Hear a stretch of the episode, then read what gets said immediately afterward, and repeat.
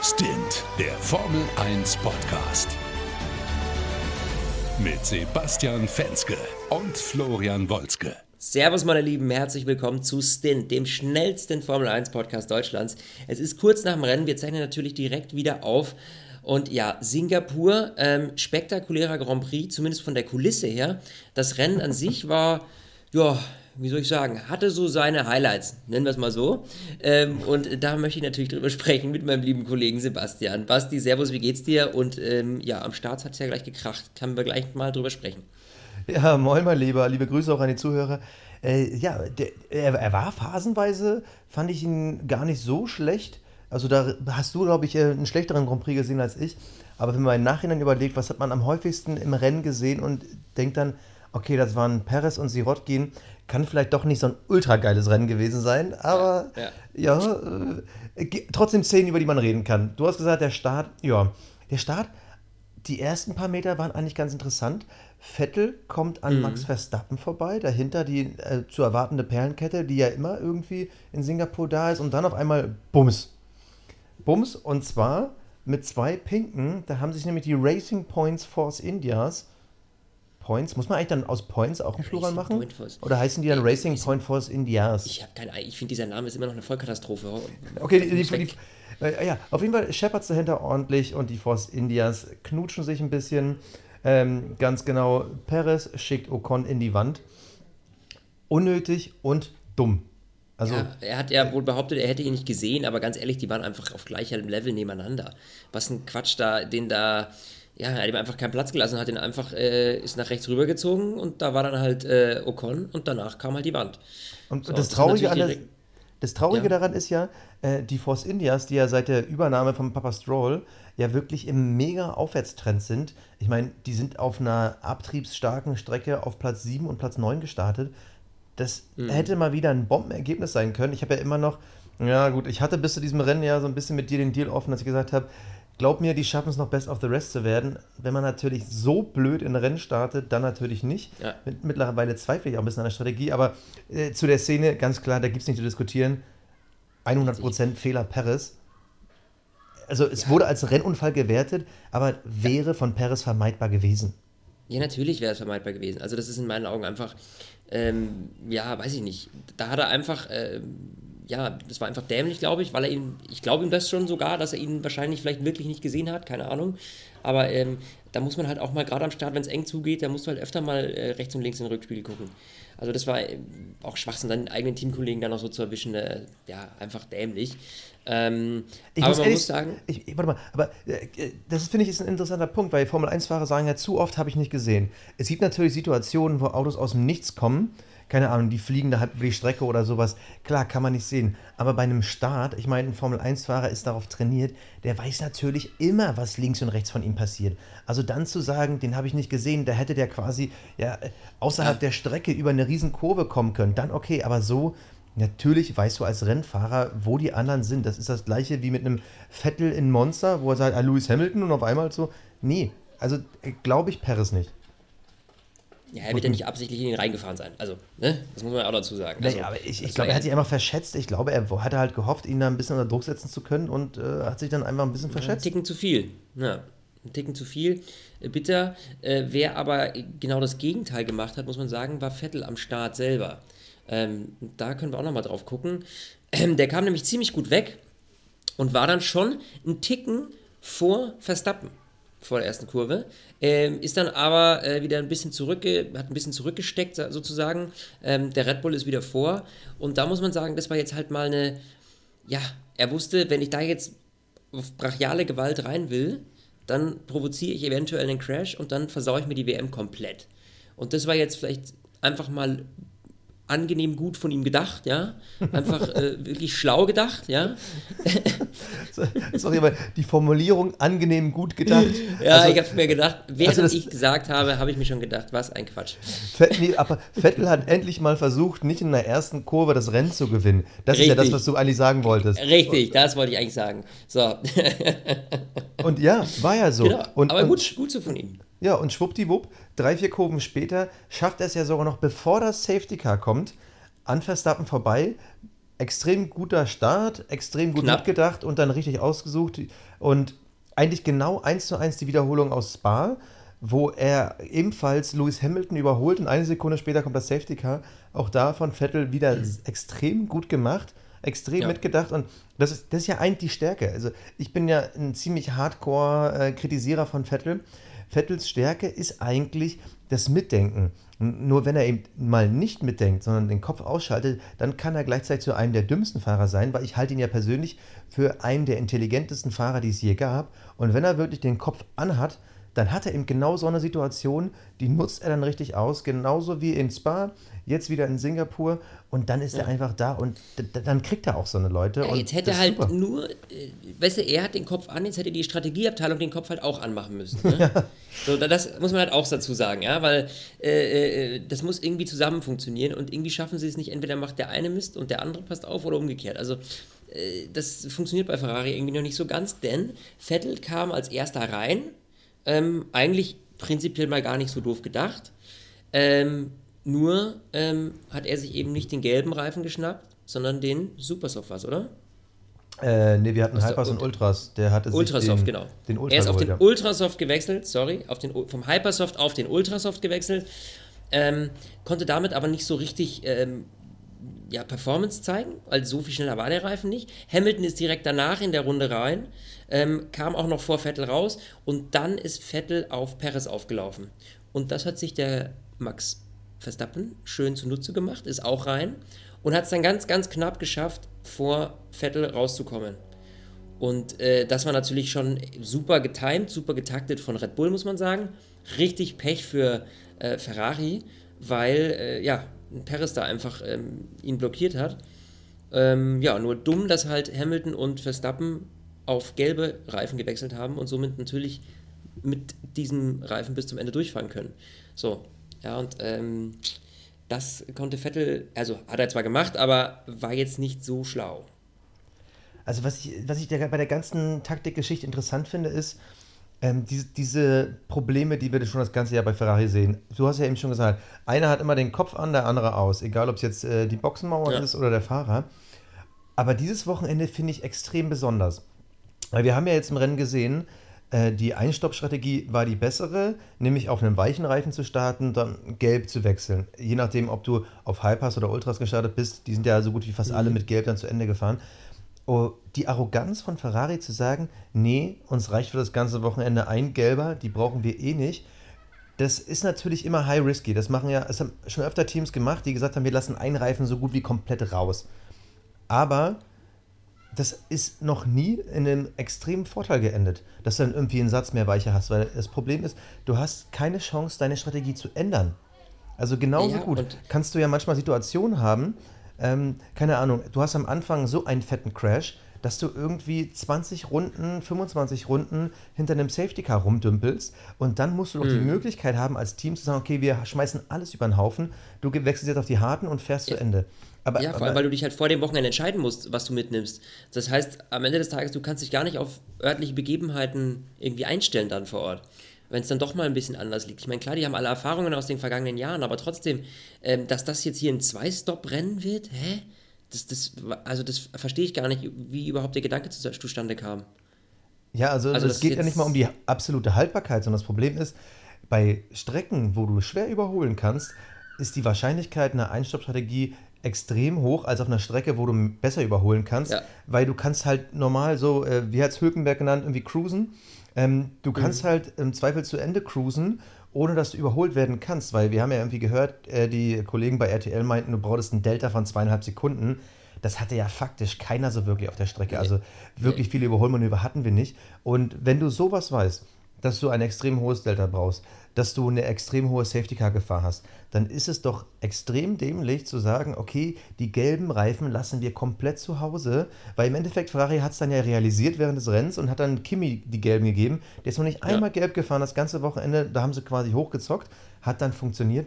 Aber trotzdem, das ist für mich arrogant. Und ein Team, was momentan ja gerade also Gefahr läuft, die komplette WM wegzuwerfen, mit so einer Arroganz in ein Wochenende zu gehen. Und wir hatten ja auch schon das Problem im Qualifying, dass man Vettel da im Q3 erst einen falschen Satz geben wollte oder gegeben hat, weil man dachte, ach, das machen wir Ja. ganz easy. Also Ferrari verzockt es sich. Also das ist eins zu eins. Ich habe schon wieder das Gefühl, so wie 2017, Ferrari ist selber schuld, dass sie nicht Weltmeister werden. Ja, es ist irgendwie, es ist, es ist so, so, so dämliches Pech, was man aber irgendwie selbst verursacht hat. Also wie du schon gesagt hast, das ist, ähm, so, ich glaube, wenn der Druck am Ende der Saison so hoch ist, dass du jetzt richtig performen musst, dann passieren bei denen einfach die Fehler. Und da ist irgendwie bei Mercedes einfach eine gewisse Konstanz drin. Und man dachte ja wirklich nicht, dass Mercedes so viel reißt an diesem Wochenende. Die sind ja wirklich Ja. nicht als, die, als äh, Favoriten in dieses, nach Singapur gekommen. Das ist ja auch ganz klar. Und äh, dass das jetzt so ist, boah, das ist schon äh, schwierig. Und jetzt muss man auch dazu sagen, 40 Punkte Vorsprung. Ah, heftig. 40 Punkte Vorsprung für Lewis Hamilton in der WM-Wertung. Wir haben noch sechs Rennen vor uns. Das wird ganz schön knackig. Also theoretisch- echt knackig. Theoretisch bei sechs Rennen kann Vettel es noch aus eigener Kraft schaffen, äh, wenn er immer gewinnt, äh, könnte. Ja, wie wahrscheinlich ist das? Ich bitte dich. Ja, ja, genau das ist nämlich das Problem. Vor allem, ich muss sagen, ähm, ich hätte natürlich komplett vor dem Wochenende getippt. Ähm, Ferrari Sieg, Red Bull und Mercedes Kampf um Platz 2 und 3. Dass es im Endeffekt komplett andersrum aussah, das fand ich irgendwie interessant, weil man hat irgendwie das Gefühl, der Mercedes ist jetzt doch in der zweiten Saisonhälfte universaler geworden.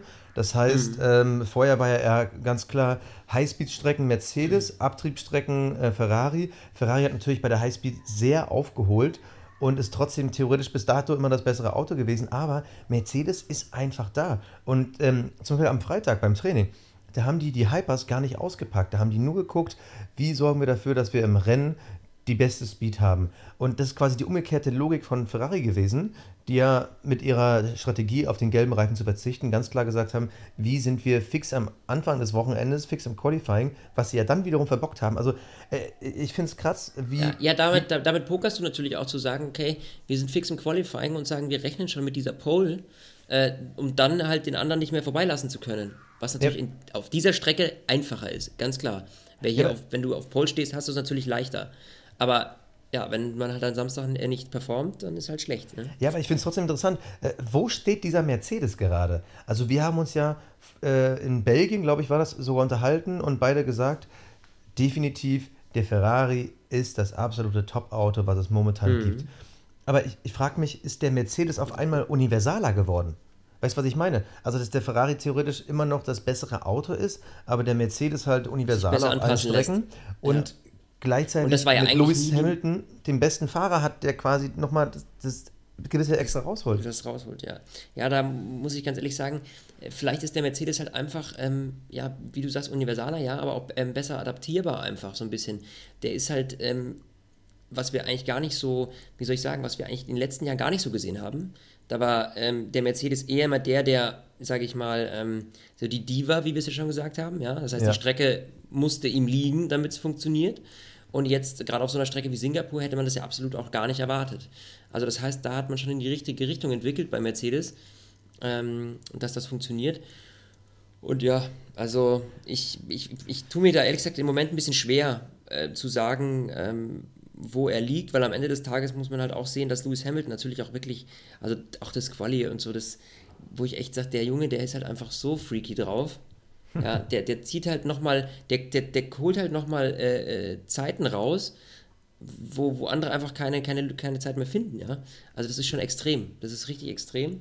Und ja, da tue ich mir jetzt schwer, irgendwie zu urteilen und zu sagen, dass der Mercedes da jetzt so viel besser geworden ist. Ich weiß es nicht. Ähm, aber, Aber ja, aber wenn, du, wenn man sich jetzt wirklich mal die Zahlen anguckt, die letzten Rennen, du weißt, ich liebe Zahlen, so, die letzten sechs Rennen, das heißt, ähm, ähm, Silverstone, wir haben Deutschland, äh, wir hatten äh, Ungarn, Belgien, Italien, jetzt Singapur. In den letzten sechs Rennen, viermal hieß der Sieger Lewis Hamilton, zweimal wurde er Zweiter. Das ist einfach mal 95% maximale Ausbeute, das ist der absolute Wahnsinn. Strecken, die teilweise unterschiedlich sind. Gut, das ist immer diese Highspeed-Phase der Saison. Wir haben halt immer, äh, im Sommer haben wir wirklich die schnellen Strecken. Das heißt, wir haben Spa, wir haben Monza. Ähm, das ist natürlich klar, das ist immer so Mercedes-Zeit, aber es ist halt krass, wenn du äh, parallel guckst. Klar, Vettel hat die anderen beiden Rennen gewonnen, die die Lewis nicht gewonnen haben, aber Lewis war halt direkt immer da. Und dann hast du halt wieder so Ausfälle wie in Monza Platz 4 und in Singapur jetzt Platz 3. Also bisher war die WM ultra spannend, aber ich würde mich jetzt schon so weit aus dem Fenster wagen, zu sagen, die ist jetzt durch. also wir werden noch geile Rennen erleben und ich glaube auch, dass Vettel noch die Chance hat, Rennen zu gewinnen, definitiv. Aber 40 Punkte ist aus meiner Sicht Stand jetzt unaufholbar. Also da müsstest du echt einen Ausfall haben von Hamilton. ja, mindestens Äh, also wenn du einen Ausfall hinkriegst und Vettel dafür gewinnt, dann sind es noch 25 Punkte Unterschied und da kann man dann noch was 15. reißen. Äh, 15. Was? 15? Du hast, nee, wir haben 40, sind 20. sind Vier, ja, genau, 15 Punkte. Oh Gott, ich bin so durch den Wind, ey. Genau, dann haben wir noch, dann geht's, dann funktioniert's, ja. Ähm, aber der Ausfall kann immer passieren. Ich meine, da Ja, würde ich es halt noch nicht wegschmeißen, ja. Ja, aber, ja, aber ein Ausfall kann immer passieren. Naja, äh, Lewis Hamilton und Vettel sind beide jeweils erst einmal ausgefallen. Und Hamilton, für den war das der erste Ausfall seit irgendwie drei Jahren. Also, dass ein Hamilton Ja. immer mal ausfallen kann, nee, das kannst du selbst bei einem Lewis Hamilton nicht in die Rechnung mit reinnehmen. Wann fällt der Kerl mal aus? Also es ist halt wirklich so. Das ist jetzt, äh, das ist kein Honda und das ist auch kein McLaren, Mhm. das ist auch kein Renault. Das ist ein Mercedes mit einem Lewis Hamilton und der fällt halt normal Ja, und sie, werden aus. und sie werden natürlich beide jetzt ähm, auch vorsichtiger fahren, einfach um eben nichts zu riskieren, um irgendwas wegzuschmeißen. Ne, Vettel muss riskieren. Also Vettel muss hundertprozentig jederzeit jetzt riskieren. Ja, ja, aber er wird hundertprozentig aber auch ähm, jetzt, glaube ich, noch nicht so Aktionen wie heute mit Verstappen Okay, ja. äh, vor der ersten Kurve. Äh, Ich glaube nicht, dass er da in Zukunft jetzt vielleicht wieder härter reingehen wird, glaubst du? Nee, nee, da- okay, da gebe ich dir recht. Also er wird es vielleicht nicht mehr versuchen, in der ersten Kurve zu verrichten, aber er, er muss halt jetzt das Maximum gehen. Er muss alles reinhauen. Also das Ziel muss sein, ich meine, es ist natürlich immer, aber jetzt ist halt noch extremer, er muss jetzt in jedem Rennen von der Pole starten, weil irgendwie, äh, so wie heute, auf Platz 3 zu starten und dann noch zwei Gegner vor dir zu haben, die halt beide immer mit dem Messer zwischen den Zähnen verteidigen, no way. Dann wirst du nicht Weltmeister. Er muss wirklich alles drauf geben, jedes Mal von vorne zu starten. Und das wird richtig schwierig. Ja, aber weißt du, wer es mich so richtig gewundert hat, war Sergei Sirotkin heute. Ah, der Junge wird nämlich ganz sicher nicht Weltmeister, aber kämpft wie ein Schwein. Also an sich ist es ja cool, nur das ist halt so sinnlos. Also, Ne, Ja, ich, findest du? ja. Also ich finde, die, die, äh, auch da wieder die Kollegen von RTL, äh, Heiko Wasser, Christian Tanner, ich finde, sie waren zu kritisch mit Sirotkin. Also, der, dass sie da gesagt haben, ey, den müssen so noch blaue Flaggen geben und so. Warum? Der hat um Rennen gekämpft. Also, ich fand das total legitim. Klar, die Aktion gegen Hartley, sprechen wir gleich nochmal drüber, äh, nochmal ausgeklammert, aber an sich, er hat gekämpft. Das, die Frage ist halt nur, äh, ja klar, was du gerade angesprochen hast, wie sinnvoll ist das? Ich finde in seiner Situation extrem sinnvoll, denn es war vielleicht das traurigste Qualifying für Williams aller Zeiten. Sergei Sirotkin von 19, Lance Stroll von 20 und beide haben jeweils fast eineinhalb Sekunden Das ist Rückstand ja hart, auf das ist Platz so hart. 18. Also Ja. es, es war quasi von vornherein klar, gut, Monza war eine Ausnahmesituation. Mercedes-Motor, Highspeed-Strecke, auf einmal war der Williams wieder da, aber wenn es wieder darum geht, dem Abtrieb Abtrieb- zu haben, Abtrieb, das ist eine Keine Katastrophe Chance. bei den Jungs. und wenn du, wenn du eineinhalb Sekunden hinter dem nächstletzten bist und im Endeffekt Mhm. äh, waren sie ja äh, fünfeinhalb Sekunden hinter der Pole Position, dann ist klar, die fahren dem Feld hinterher. Deshalb die Strategie von Anfang an auf den harten zu starten. Und klar, dann spielst du halt mal beim Racing ein bisschen mit, dass es keinen Sinn macht, okay, aber äh, was dann im Endeffekt ähm, Christian Danner gesagt hat, von wegen, das kostet ihn ja Zeit. Nee. Ja gut, aber das ist ja eben wurscht. Da, da, da, das war echt übertrieben. Ich meine, weil das, am Ende des Tages, das, äh, klar kostet ihn Zeit, aber kostet ihn Zeit für for what? Er ist, die sind die, schlechtesten beiden Autos. Weil wenn Ja. sie schon mal irgendwie ein, einigermaßen hinter sich halten können, ich fand es nur ein bisschen einfach übertrieben, so lange dann irgendwie sich auch die Reifen dazu zerschießen. Ach, finde ich schwierig. Ja, am Ende wurde Sergei dann letzter. Ups. Ist, ist halt so. Ja. Aber ja. äh, lass uns doch mal wirklich, äh, Sergei war ja einer der Hauptkandidaten, aber der andere war Sergio Perez. Die beiden haben natürlich auch noch schön zusammen einen Fight geführt. Was war denn mit dem Perez los? Also, äh, ich, ich verstehe es nicht. Also klar, erstmal die erste Situation ähm, beim Start, den Teamkollegen abzuschießen, ist schon mal echt Ja. doof. Und dann mit Sirotkin, wo man, klar, also er hat keinen Weg vorbeigefunden, aber er hat es ja dann wirklich teilweise an Orten versucht, wo du echt gedacht hast, Alter, was soll das? Und dann schafft er es endlich an ihm vorbei und auf der Geraden, da will er sich absichern, will rüberziehen, um Sirotkin hinter sich zu halten. Das Problem war nur, Sirotkin war neben ihm und dann mitten auf der Gerade zieht Ja. er rüber und ballert ihn mal rein. Also dämlich. Also Ja. absolut dämlich. Und ich finde die 5-Sekunden-Strafe, die er dann ja bekommen hat, beziehungsweise nicht Quatsch. Er, Ja, fast äh, zu soft, meinst du? Es, beziehungsweise er hat es ja dann als Drive-Thru äh, gehabt. Ähm, also, sorry, aber das war mir fast ein bisschen zu wenig. Ich hätte den äh, Hm. 10 Sekunden hingestellt. Also, mitten auf der Geraden zieht der ist halt einfach auch so was extrem Vermeidbares. Was sollte das? Also, aus, aus, mei, da ist halt einfach jemand, da kannst du nicht einfach äh, zumachen, wenn du noch gar nicht vorbei bist. Also, pff, ist halt einfach Nonsens. Aber, äh, ja, blicke ich nicht durch, blicke ich nicht durch. Genauso aber dann auch die Nummer, äh, äh, muss ich dann wieder sagen, Sirotkin ähm, gegen Hartley. Ja, da äh, kommt Brandon Hartley von hinten, ähm, überholt ihn links, also außen, und äh, Sirotkin bleibt einfach in der Spur. Also er fährt quasi nicht die Ideallinie in die Kurve rein, es war eine Rechtskurve, nein, er bleibt straight, quasi mit der Nase in Richtung Wand und zieht erst im letzten Moment, also da waren seine beiden Reifen schon an der Linie, muss man sagen, ja, äh, äh, zieht er rüber und klar, für Hartley natürlich überhaupt kein Platz mehr da. Ähm, dass es da nicht noch gekracht hat, das war sowieso ein Wunder, finde ich. Und das geht halt nicht, ja. Also warum, was sollte das? So, entweder du kannst es, du kannst ihn wirklich mit einem fairen Kampf hinter dir halten, aber doch nicht so. Also irgendwo. Also was ich an der Situation äh, schwierig finde, ist halt, wir haben hier einen Stadtkurs. Das heißt, wir haben keine Auslaufzonen. Und Ja. im schlimmsten Fall, also Sirotkin, klar, da war gerade das Hirn aus. Aber was wäre denn jetzt gewesen? Hartley ist ja jetzt auch nicht der übertalentierteste Fahrer. Was wäre gewesen, wenn bei Hartley auch das Hirn aus gewesen wäre? Also dann endest du auch ganz schnell mal frontal in der Mauer. Und das ist einfach eine Sache, ähm, das kann Sirotkin einfach nicht machen. Ist jetzt nicht so extrem gewesen, Situation, weil es halt ähm, in der Kurve war und jetzt nicht übertrieben schnell, dass man sagen müsste, Sirotkin hätte man dafür rausnehmen müssen. Aber ich finde, ähm, das war schon ein bisschen drüber. Wie gesagt, zum Glück war das gerade eine langsame Situation, aber an sich von Sirotkin, ey, geht gar Ja. nicht. Geht nicht. Kannst, Also- du nicht, kannst du nicht bringen. Also es versteht. Irgendwie hat er da heute einen Schalter umgelegt bei sich im Kopf. Habe ich das Gefühl gehabt. So ein bisschen. Ja, ob, obwohl mir seine Verteidigungskämpfe ja sogar gefallen haben. Also, ähm, ich Naja, meine, gut, wir können ja froh sein, dass er das gemacht hat am Ende des Tages als Zuschauer, weil ja vorne wirklich na- nach dem ersten Stop nichts mehr wirklich passiert ist. Und äh, das, wie du am Anfang schon gesagt hattest, dass Sergei Sirotkin irgendwie die größte Sendezeit hatte, das ist halt auch sehr kurios. Und äh, hat natürlich dann mit seinen Aktionen zu tun. Aber dadurch war natürlich noch ein bisschen Action zumindest hinten im Feld drin. Ja, es war ein bisschen was los. Also, wie gesagt, äh, ich will jetzt auch nicht zu kritisch sein mit Sirotkin. Er ist für mich nicht F1 ready. So, definitiv den Stempel hat er. Aber er hat ein bisschen Action gebracht und das fand ich okay. Da sage ich als Fan, ja, Ja, als stehe Fan, ich steh, ich steh ein klar. bisschen auf Unterhaltung, finde ich super. Ja, ja, ja. Unterhaltsam war es auf jeden Fall. Alonso hat auch unterhalten. Oh ja. Das finde ich ja auch kurios. Es ging so ein bisschen unter, habe ich so das Gefühl gehabt. Ja, klar, weil der hatte mit niemandem zu tun. Richtig, genau. Alonso immer wieder Best of the Rest. Ähm, ja. Solide Nummer auf einem seiner letzten Rennen. Mehr kann Ja, man fast nicht zu sagen. Im Endeffekt, das, das war ja quasi das, weshalb es die, die Jungs aus dem Starterfeld von hinten nach vorne gespült hat, nämlich diese Taktik, ähm, man ist auf härteren Reifen gestartet, die vorne mussten halt früher rein und sind dann hinter so Trödeljungs wie Sirotkin hängen geblieben.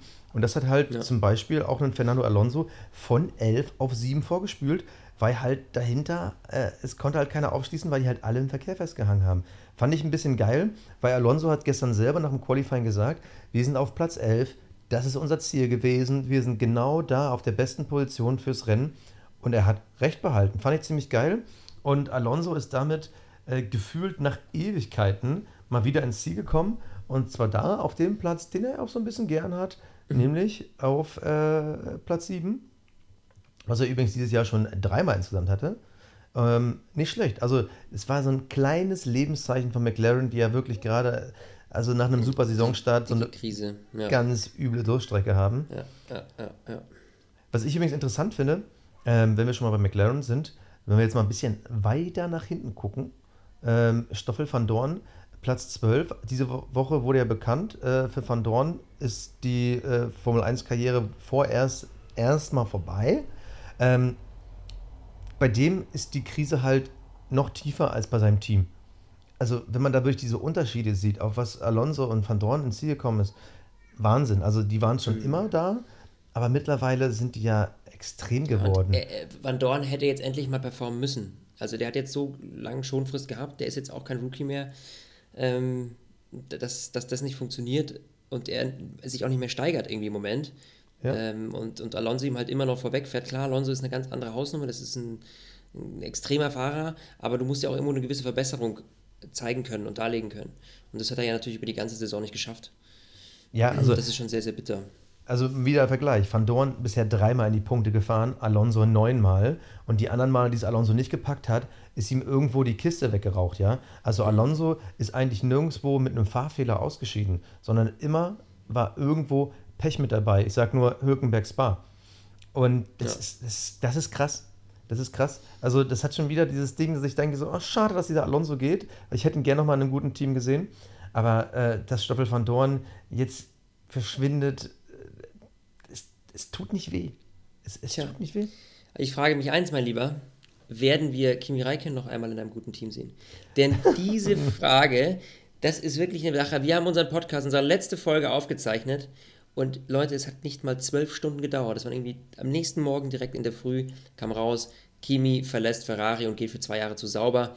Und äh, das kurz nachdem wir unsere Update-Folge aufgezeichnet haben. Da hätten wir natürlich super Platz dafür gefunden, aber wir wollen natürlich das Ganze ein bisschen nachreichen. Deswegen quatschen wir heute nochmal darüber. Ähm, ja, ich finde es ehrlich gesagt, äh, um es dir gleich vorwegzunehmen, ich äh, finde, dass Kimis Zeit gekommen ist. Also, ähm, da haben wir schon länger drüber geredet. Er ist der Wasserträger von Sebastian und ähm, aber ich hätte ehrlich gesagt nicht damit gerechnet, dass er, also ich hätte gedacht, er hört auf, dass er zu sauber geht. Äh, das war für mich irgendwie, fand ich irgendwie kurios, oder nicht? Ja, also ich, ich finde den Einsatz, den du gesagt hast, äh, der hat ihm gepasst. Äh, wie, war die Formulierung gerade nochmal? Ähm, äh, dass er nochmal wechselt. Also es ist einfach nur Schwachsinn von Kimi. Also, sorry, man kann jetzt darüber diskutieren, war das jetzt geil von Ferrari oder nicht und äh, mitten in der Saison und äh, Leclerc und was war halt schon vorher klar. Aber Fakt ist, warum macht Kimi das nochmal? Braucht der junge Kohle? Ich meine, seien wir ganz ehrlich, ja, gut, äh, sauber. Deswegen, ja, deswegen nee? macht das. Ich glaube nicht, dass er das. Entweder er sagt sich, hey, die Kohle nehme ich jetzt noch mit zwei Jahre, ich bin noch jung. Sagt er sich vielleicht so, ja? Äh, oder was heißt jung? Für den Formel 1-Fahrer ist er gar nicht mehr jung, ne? muss man auch dazu nee, sagen. Aber, für den Formel 1-Fahrer äh, ist er gerade der Opa. Ja, ja, ja, da ist er echt äh, Richtung Rente. Also aber, also er, er, müsste sogar nächstes Jahr der älteste Formel 1-Fahrer im Feld sein, ne? wenn Alonso raus ist. Ja, aber die, die Frage ist doch, vielleicht macht er es deshalb, weil es ihn einfach, weil er einfach nur Bock auf Fahren hat und es ihm gar nicht mehr darum geht, was weiß ich, eine Weltmeisterschaft zu gewinnen, etc. Ähm, weil alles andere ist ja Schwachsinn. Also warum sollte er sich das antun? Jetzt bei einem B-Team zu fahren, irgendwie quasi back to the roots, da wo alles mal angefangen hat. Also das ist ja, äh, ja, also irgendwie, das, das fand ich sehr komisch und ich, ich, ich weiß nicht, ich, ich, für, ich kann mir da keinen Reim drauf bilden. Also ich kann mir eigentlich nur vorstellen, dass er sagt, ich habe jetzt einfach noch Bock zu fahren und äh, nehme so ein bisschen die Kohle mit. Und die Frage ist ja auch, wird Sauber ihm jetzt das gleiche zahlen da oder wie, wie, also was, was. Das ist meine wie, Vermutung also äh, verrückterweise, als ich äh, gelesen habe, Charles Leclerc wechselt zu Ferrari, dachte ich so, okay, wunderbar. Das heißt, nach der Saison werde ich mit Florian einen Einzelpodcast über Fernando Alonso und seine Karriere aufnehmen und dann machen wir nochmal ein Spezial über äh, Kimi und seine Karriere und auf einmal, er wechselt zu Sauber. Also Sauber ist finanziell ja wirklich zu nichts in der Lage. Also hätten sie nicht ihren Deal gerade mit Ferrari, dann würden die ja genauso wie Williams um ihre Zukunft bangen, weil da ist einfach nicht so viel an Kohle da. Ja, das, ja und, und, warum und, deswegen so einen Fahrer und, nehmen? Und deshalb, ich, ich vermute mal, dass da noch so ein Deal dranhängt äh, bei Kimi. Ich glaube, um die 10 Millionen sollte er kriegen bei Ferrari, ähm, dass der dann noch unterstützt wird, weil also um, um, Cash kann es auf gar keinen Fall gehen. Also entweder zahlt ihn Ferrari noch einen Ticken weiter und bei Sauber kriegt er nur das Minimum, keine Ahnung, aber er wird auf jeden Fall nicht so viel bekommen wie in seinen Top-Zeiten bei Ferrari. Das muss einfach mal Fakt sein. Alles andere würde ich einfach mal anzweifeln. Und äh, dann wiederum, ich meine, gucken wir doch mal an, wo sind sie heute gelandet? Charles Leclerc, wieder ein stabiles Rennen geliefert, Platz 9. So, mehr ist da für Kimi nicht drin. Selbst wenn die Sauber-Jungs nochmal ein Schaufelchen draufpacken. Fakt ist, nächstes Jahr die ersten drei Teams heißen Mercedes, Red Bull und Ferrari. Das wird sich auch nächstes Jahr nicht mhm. ändern. Die Frage ist, wie nah dran ist Renault, die Fakt als viertes Team da wiedergesetzt sind. Dann haben wir schon mal acht Fahrer vorne. Dann wird es halt ja. hinterher ein bisschen enger. McLaren, Haas, äh, Force India natürlich oder Racing Point, wie auch immer dann. Ja, jetzt vor allem so. gerade, wo, wo, wo, äh, wo Stroll mit drin hängt. Genau. Force India, die und, wird auf und, jeden Fall anziehen. So, und dann kommt irgendwie sauber. Das heißt, sauber wäre aus meiner Sicht, klar, die Ergebnisse sind momentan sehr solide, aber die, sie sind das siebte, achte Team. Mhm. Und warum? Also, Ich, es, weiß, ist, ich finde es ja, ich absolut strange irgendwie. Also, also selbst wenn die ersten vier Teams, und jetzt würde ich mal sagen, Mercedes, Red Bull, Ferrari äh, und Renault, wenn alle mit ihren Fahrern ins Ziel kommen, dann sind sie zu 95% alle in den Punkten. Das heißt, Kimi würde im besten Fall noch um Platz 9 fahren. Warum? Also, ohne Scheiß, warum macht er das? Er hätte einen sauberen Strich ziehen Ja. müssen. Aber Ja. sich jetzt nochmal so lächerlich zu machen, also das ist, das ist das gleiche wie ein Massa oder ein Barrichello. So die letzten Jahre nochmal irgendwie dann irgendwo nochmal bei, so einem Williams rumgurken wie Massa. Ja, das ist irgendwie so. Äh, ich, ich weiß, ist es so, aber er hat auf mich gar nicht so gewirkt, als wäre so der Mensch, der nicht aufhören könnte oder so. Weißt du, so jemand, der so, so Hunger hat ohne Ende und es deswegen nicht lassen kann. Also allem, er hat ja schon mal aufgehört. Er muss doch wissen, wie sich das anfühlt oder wie man da reingeht. Ich weiß es nicht. Also ich verstehe es nicht. Ich finde es echt strange. Ich weiß nicht. Oder es ist irgendwie noch ein Deal mit Ferrari laufen, dass sie sagen, hey, wir wollen, dass du dazu sauber gehst und denen noch, denen denen noch hilft, das Team ein bisschen mehr aufbaust. Vielleicht ist es so eine Art, äh, pf, wie, wie sagt man das, wenn einer, oder wenn einer, bevor er in Rente geht, noch als Berater tätig ist? Vielleicht hat eine beratende Funktion irgendwie da, um das Team nach vorne zu bringen. Das könnte ich mir vielleicht noch vorstellen. Also du meinst einfach, dass es, äh, so wie er momentan eh so ein bisschen kolportiert wird, dass Es der so Nachwuchs wie- nicht stark genug ist, dass man sagt, bevor man sich jetzt irgendeinen kompletten Schrottfahrer holt oder vielleicht einen Paydriver ohne Kohle, also quasi nur einen, einen No-Driver, sage ich jetzt mal, Ja. nimmt man lieber Kimi. Naja, dass man halt, nicht. du darfst dann immer, er, Kimi hat natürlich, auf der einen Seite ist er natürlich eine stärkere Werbeplattform und auf der anderen Seite ist es, glaube ich, so ein bisschen wie damals mit Mercedes und Michael Schumacher, äh, als sie Michi genommen haben, äh, der, ähm, ja, der, der war ja in meinen Augen, okay, schwerer Vergleich, Kimi und Michi, ja, aber ähm, den haben sie ja auch, um das Team aufzubauen, um zu gucken, wie funktioniert das Ganze. Wir brauchen halt einen soliden Fahrer, der uns auch was über das Auto erzählen kann. Das kannst du natürlich mit zwei Rookies nicht machen. So. Okay, ja, okay, jetzt weiß ich, in welche Richtung du wolltest, weil sonst hätte ich nämlich gesagt, Mercedes wollte nach fünf Jahren um die WM mitfahren. Sauber wird das in fünf Jahren auf gar keinen Fall tun. Aber okay, ich weiß, was du meinst. Ja gut, aber ganz ehrlich, wenn Sauber darauf so heiß wäre, dann müssten sie auch Markus Eriksson endlich mal in die Rente befördern. Weil das ist ja wiederum einer, der kann wahrscheinlich kein Auto entwickeln und auch nicht wirklich regelmäßig in die Punkte fahren. Also wenn jetzt Sauber darauf auf ist, aus ist, irgendwie Best of the Rest zu werden und dann rede ich davon, nächstes Jahr irgendwie um Platz 5 mitzufahren. Also äh, Platz 5 der Konstrukteurswertung. So, dann musst du auch auf einen Markus Eriksson verzichten. Also, sorry, also ich kann mir halt nur also- vorstellen, dass es so ein Ferrari-Rentendeal ist. Also ist auch geil, wie wir die ganze Zeit rumdiskutieren. Und, nee, aber das ist auch geil, wie wir beide rumdiskutieren, beide das Gefühl haben, das fühlt sich alles falsch an. Ja, es Ganz ist ehrlich, genau. Ne, Kimi, jeder warum machst du so eine das? neue Idee rein. Kimi, bitte antworte uns. Jetzt starten wir den Aufruf. Falls du unseren Podcast hörst, Also, es, du es bist herzlich Kopf rein. Beantworte uns doch bitte diese Frage. Warum tust du dir das an? Naja, auf jeden Fall eine gute Sache hat's für alle Kimi-Fans. Ihr könnt ihn noch ein bisschen länger sehen bei der Formel 1. Zwar nicht mehr ganz so weit vorne, aber ähm, er ist eben noch da. Aber Ähm, vielleicht, wir- vielleicht, ey, ohne Scheiß, aber stell dir mal vor, Kimi hat jetzt da so ein Comeback, ich sage jetzt mal so wie zu Lotus-Zeiten, wo er auf einmal dieses Team so nach vorne gepusht hat und äh, ums Podium mitgefahren ist. Stell dir mal vor, der würde jetzt zu sauber gehen und auf einmal boomt der da sauber nach vorne. Ich meine, dann müsstest du dir ja echt, dann müssten sich ja alle Formel 1-Historiker und Ultra-Hardcore-Fans an den Kopf fassen und sagen, was ist denn eigentlich los? Wie kann man denn eigentlich bei schlechten Teams gut sein und bei guten Teams schlecht sein? ja. Also, aber ich, ich stell dir mal wirklich vor, also kann ich mir nicht vorstellen, aber es wäre schon crazy. Und vor allem zwei Jahre, ne? Also es soll ja, Ja. ein zwei Jahre sauber die sein, wenn es jetzt irgendwie, äh, ich wenn es ein Jahr wäre, aber zwei? Ich meine, Kimi, das ist vielleicht wie so, wie, das ist vielleicht wie so Halbtagsarbeiten, weißt du? ja, ja, aber ganz ehrlich, ohne Scheiß, Kimi wird nächsten Monat 39. Warum will er denn mit 41 noch bei Sauber fahren? Warum? Erklär mir das mal einer. Ja. Okay, aber es wird uns keiner erklären egal. können. Wir, wir, wir drehen uns im Kreis, wir kommen nicht weiter, Freunde der Sonne, aber äh, das Schöne ist, dass wir jetzt noch zwei Wochen haben und dann sind wir in Sochi. Da äh, werden wir mal sehen, ähm, was da noch alles passiert. Warte mal, warte mal, warte mal. Willst du jetzt schon dicht machen? Eben, wir reden die ganze Zeit über Kimi, aber wir haben noch nicht einmal über Charles Leclerc gesprochen. Ich meine, Ah ja, richtig. Der geht ja zu Ferrari. Um Ja. Gottes Willen. Ja, der geht unter, der Junge. ja, aber geil, oder? Ich meine, äh, Charles Leclerc, er wird nächsten Monat 21, ne? Äh, nicht schlecht. Und der fährt nächstes Jahr bei Ferrari, also quasi das Max Verstappen Pendant von Red Bull, jetzt Mhm. Bei bei Ferrari. Und übrigens Aber- mit einem Dreijahresvertrag, 2019 bis 2022. Und Mhm. ähm, was ich ja richtig heftig finde, Also äh, klar, man hatte ja schon länger das Gefühl, der ist da irgendwie fest in der Planung drin. Aber äh, was wurde die Woche von Ferrari bekannt gegeben im Interview, dass quasi Sergio Macchione noch vor seinem Tod entschieden hat, Leclerc soll kommen. Und das war ja so, ich sag mal, das war mitten in dieser Aufwärtsphase von Leclerc, aber sich so früh schon zu entscheiden, ja, wir nehmen den Rookie unter Vertrag nächstes Jahr, das finde ich schon, also finde ich gewagt, aber finde ich auch echt geil, dass äh, diese zwei klassischen Teams, Mercedes und Ferrari, und ich nehme mit, mit klassischer Team, meine ich jetzt auch die Mercedes-Historie früher mit McLaren und sowas, ähm, dass die auf einmal mal wieder auf einen Rookie setzen, finde ich ultra geil, weil es ist krass. eigentlich atypisch. Also vor allem für Ferrari, die es, glaube ich, noch nie gemacht haben, finde ich geil. Ja, aber das zeigt auch, man traut ihm viel zu. Ich meine, er hat eine unglaublich gute Performance hingelegt. Derzeit fährt er wirklich das, was er kann. Ähm, der holt ähm, das Maximum raus und wir haben ihn immer mal wieder mit so kleinen Spitzen gesehen, wo er wirklich gut performt hat und das äh, trotz ähm, des Autos, das er fährt. Und da muss ich ganz ehrlich sagen, warum nicht?